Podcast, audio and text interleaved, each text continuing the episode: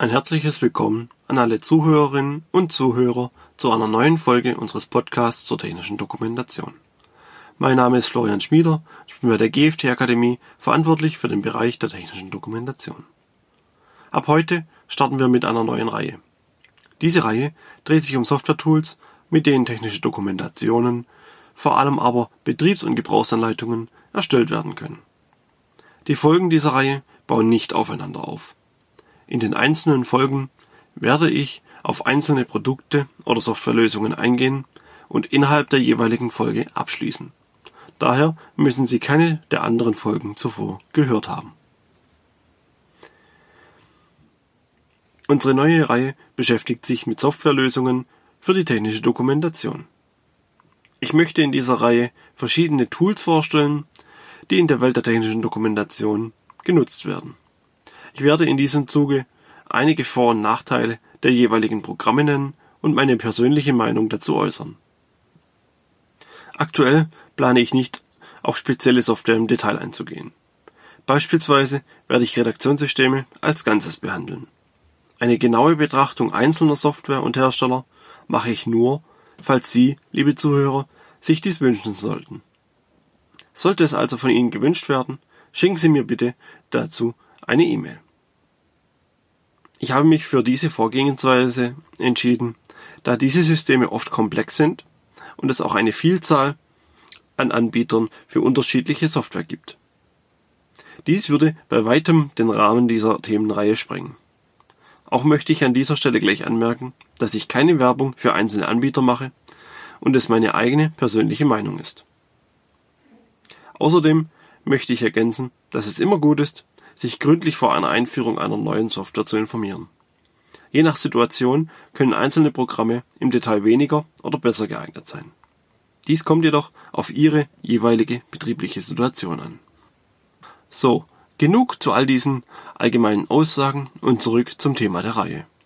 Mein Ziel ist es, dass Sie, liebe Zuhörer, ein wenig ein Gefühl dafür bekommen, auf was man bei der Auswahl der Software vor der Erstellung der Betriebsanleitung achten sollte, beziehungsweise auch, wie es andere Hersteller und Produzenten in den einzelnen Bereichen handhaben. Denn eine Anschaffung von Softwarelösungen ist und bleibt mit Kosten verbunden. Auch wenn man eine günstige Lizenz anschafft, können die verschiedenen Lösungen ihre Tücken haben und somit Geld kosten. Neben den gerade erwähnten Redaktionssystemen möchte ich im Zuge dieser Reihe auch auf Programme wie Adobe InDesign, Microsoft Word oder andere Content-Management-Systeme im Allgemeinen eingehen. Einfach um Ihnen verschiedene Vor- und Nachteile aufzeigen zu können. In unserer ersten Folge möchte ich das Programm Adobe InDesign besprechen. Einige von Ihnen werden es kennen. Es ist ein Programm, das hauptsächlich in Marketingabteilungen eingesetzt wird da er sich gut für die Gestaltung von Flyern eignet.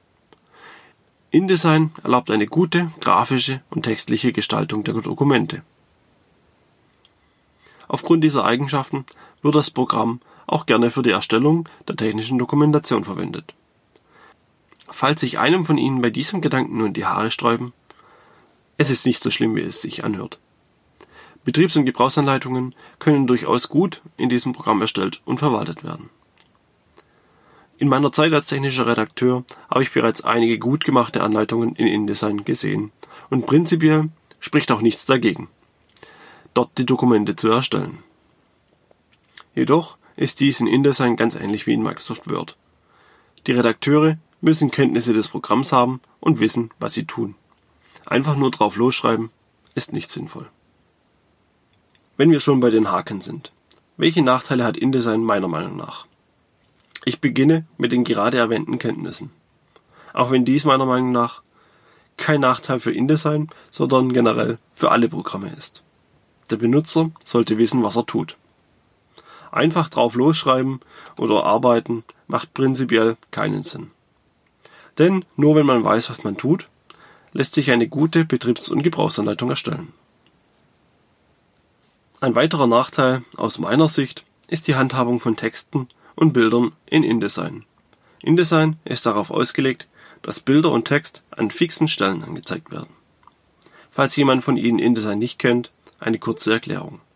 In InDesign werden die Texte und Bilder meist über Textfelder platziert. Diese können wie in Word auf leeren Seiten platziert werden. Durch die Größe des Feldes wird die Anzeige des Textes geregelt. Leider wird Text ausgeblendet, wenn er nicht in das Feld passt. Das Programm zeigt dies aber über eine Meldung an. An dieser Stelle möchte ich anmerken, dass ich die Funktion kenne, um Textfelder zu verketten. Dann läuft der Text nämlich im nächsten Textfeld weiter. Aber diese Funktion hilft meiner Meinung nach nicht wirklich. Denn als Redakteur möchte ich meist Bild und Text zusammen haben. Wird der Text länger und verschiebt sich, dann muss ich alle meine Felder prüfen, ob noch der Text dort angezeigt wird, den ich dort haben möchte. An dieser Stelle bleiben wir noch bei den Textfeldern. Denn ein weiterer Nachteil ist die Fremdsprache für Dokumente. Sobald man ein Dokument mit verketteten Textfeldern übersetzt, muss es wieder genauestens überprüft werden. Je nach Sprache dann auch von einem Übersetzer. Denn der Redakteur kann ja nicht unbedingt alle Sprachen sprechen. Wie viele von Ihnen wissen, kann sich die Textlänge nach der Übersetzung in andere Sprachen ändern. Je nach Ausgangs- oder Zielsprache kann der Text dann länger oder kürzer werden. Englisch läuft zum Beispiel rund 15 bis 20 Prozent kürzer als Deutsch. Französisch hingegen rund 20 Prozent länger als Deutsch. Und die beiden Sprachen werden oft zusammen benötigt. Und genau dies muss bereits auch bei der Erstellung im Deutschen berücksichtigt werden. Denn ansonsten wird die Anpassung nach der Übersetzung aufwendig. Da wir thematisch bereits bei verschiedenen Sprachen sind, möchte ich hier auch gleich den nächsten Nachteil benennen. Genau genommen ist dies ebenfalls kein Nachteil des Programms InDesign, sondern der Arbeitsweise der Redakteure. Es geht um die Verwaltung mehrerer Sprachen. Oft bekommen wir InDesign-Dokumente, in denen über die verschiedenen Ebenen die einzelnen Sprachen dargestellt werden. Es gibt eine Ebene für Deutsch, eine Ebene für Englisch und so weiter. Über das Ein- und Ausblenden von Ebenen versuchen die Ersteller der Dokumente, die Verwaltung und Handhabung der Fremdsprachen einfach zu handeln. So ist alles in einer Datei. Aber der Haken kommt dann, wenn weitere Sprachen dazukommen sollen. Nehmen wir mal beispielsweise an, dass eine Betriebsanleitung 30 Seiten umfasst und aktuell zwei Ebenen besitzt, eine für Englisch, eine für Deutsch. Alles ist so ausgerichtet, dass es passt und die Texte in den einzelnen Sprachen an den korrekten Stellen stehen. Nun wird von der Geschäftsführung beschlossen, dass der französische Markt erschlossen wird. Folglich benötigt man nun eine französische Anleitung. Daher haben wir nun die folgenden Probleme. Problem Nummer eins: Das Dokument ist in einer Datei Deutsch und Englisch. Für die Übersetzung benötigen wir nur eine Sprache. Die andere muss aus dem Dokument entfernt werden, damit die Wörter nicht doppelt berechnet werden. Nach der Übersetzung müssen die drei Sprachen wieder in eine Datei eingepflegt werden. Das ist umständlich und kostet Zeit. Problem Nummer zwei: Die Datei ist bisher für Deutsch und Englisch ausgelegt. Zur Erinnerung, Englisch läuft etwa 15% kürzer als Deutsch. Nun kommt Französisch hinzu, das rund 20% länger als Deutsch läuft, sprich etwa 35% länger als Englisch. Das bedeutet, wir müssen alle drei Sprachen prüfen. Sollten wir kein Französisch sprechen, benötigen wir einen Übersetzer dafür. Und so entstehen weitere unnötige Kosten. Ich finde, dieses Beispiel zeigt klar das Problem dieser Arbeitsweise. Ich habe es als Nachteil für InDesign gewertet, da diese Arbeitsweise in anderen Programmen nicht möglich ist bzw. das Problem gar nicht auftauchen kann.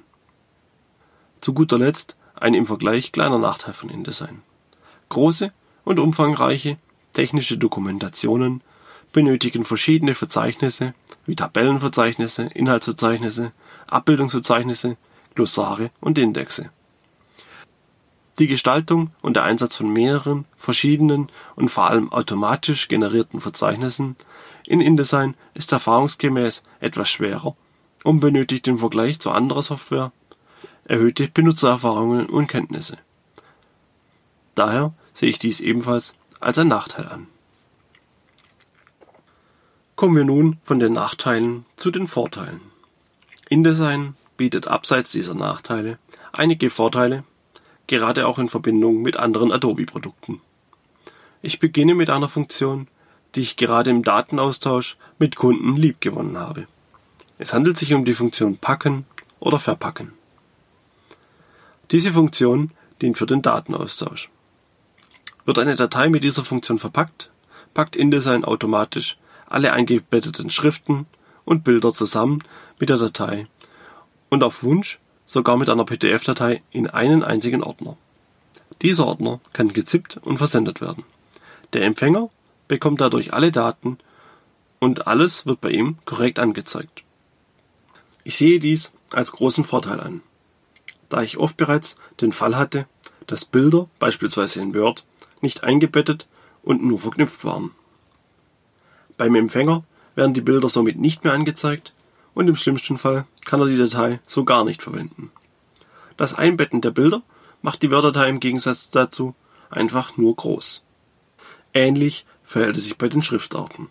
Sind Schriftarten beim Empfänger nicht vorhanden, werden sie in der Regel durch Standardschriftarten ersetzt. Und dadurch geht das Layouten der Daten von vorne los.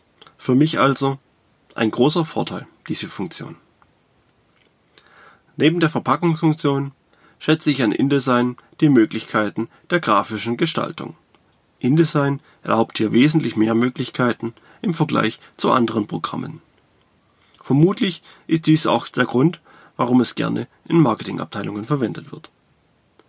Der Einsatz von Farbverläufen oder ähnliche Funktionen erlauben dem Redakteur eine ansprechende Gestaltung der Betriebs- und Gebrauchsanleitung.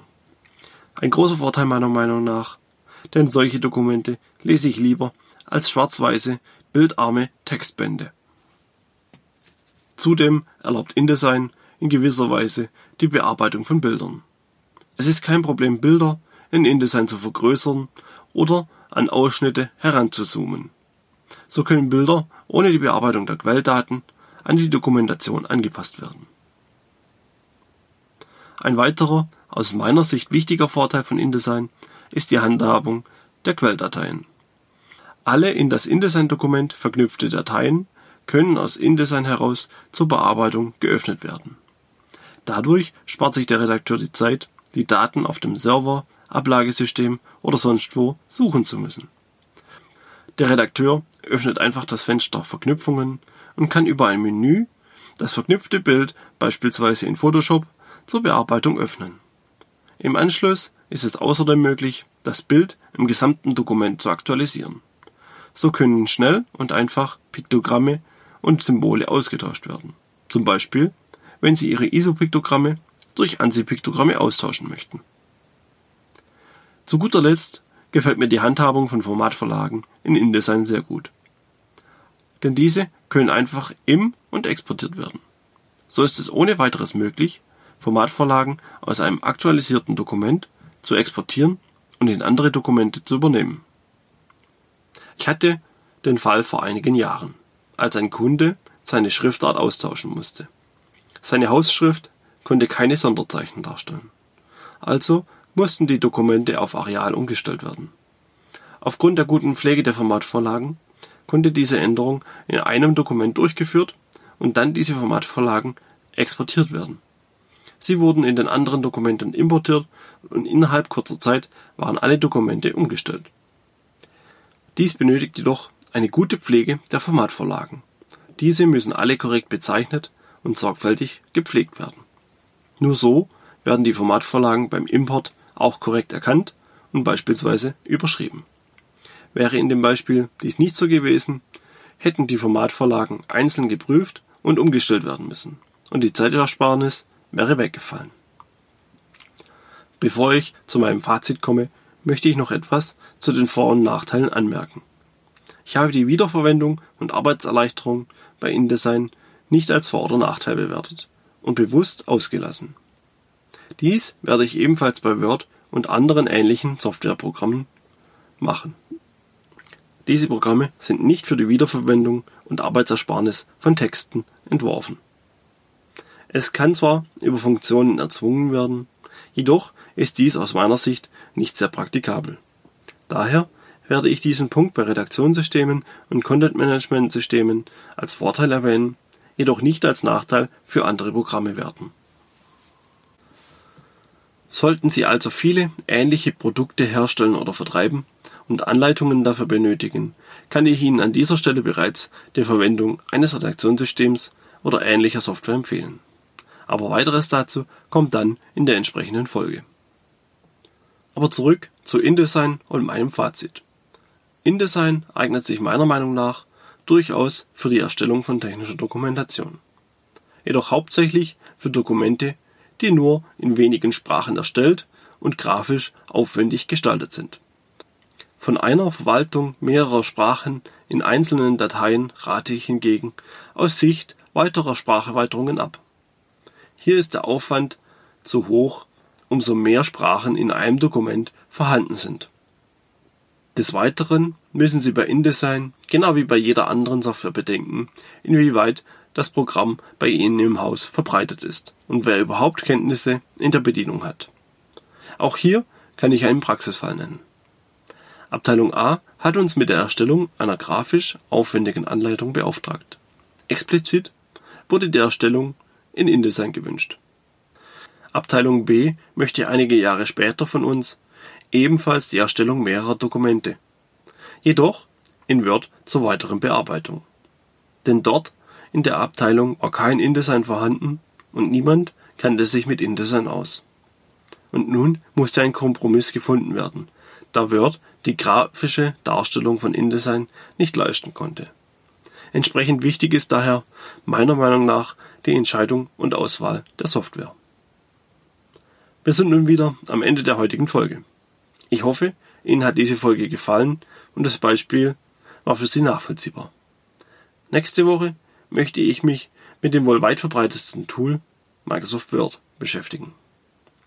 Vielen Dank fürs Zuhören. Bis zur nächsten Woche.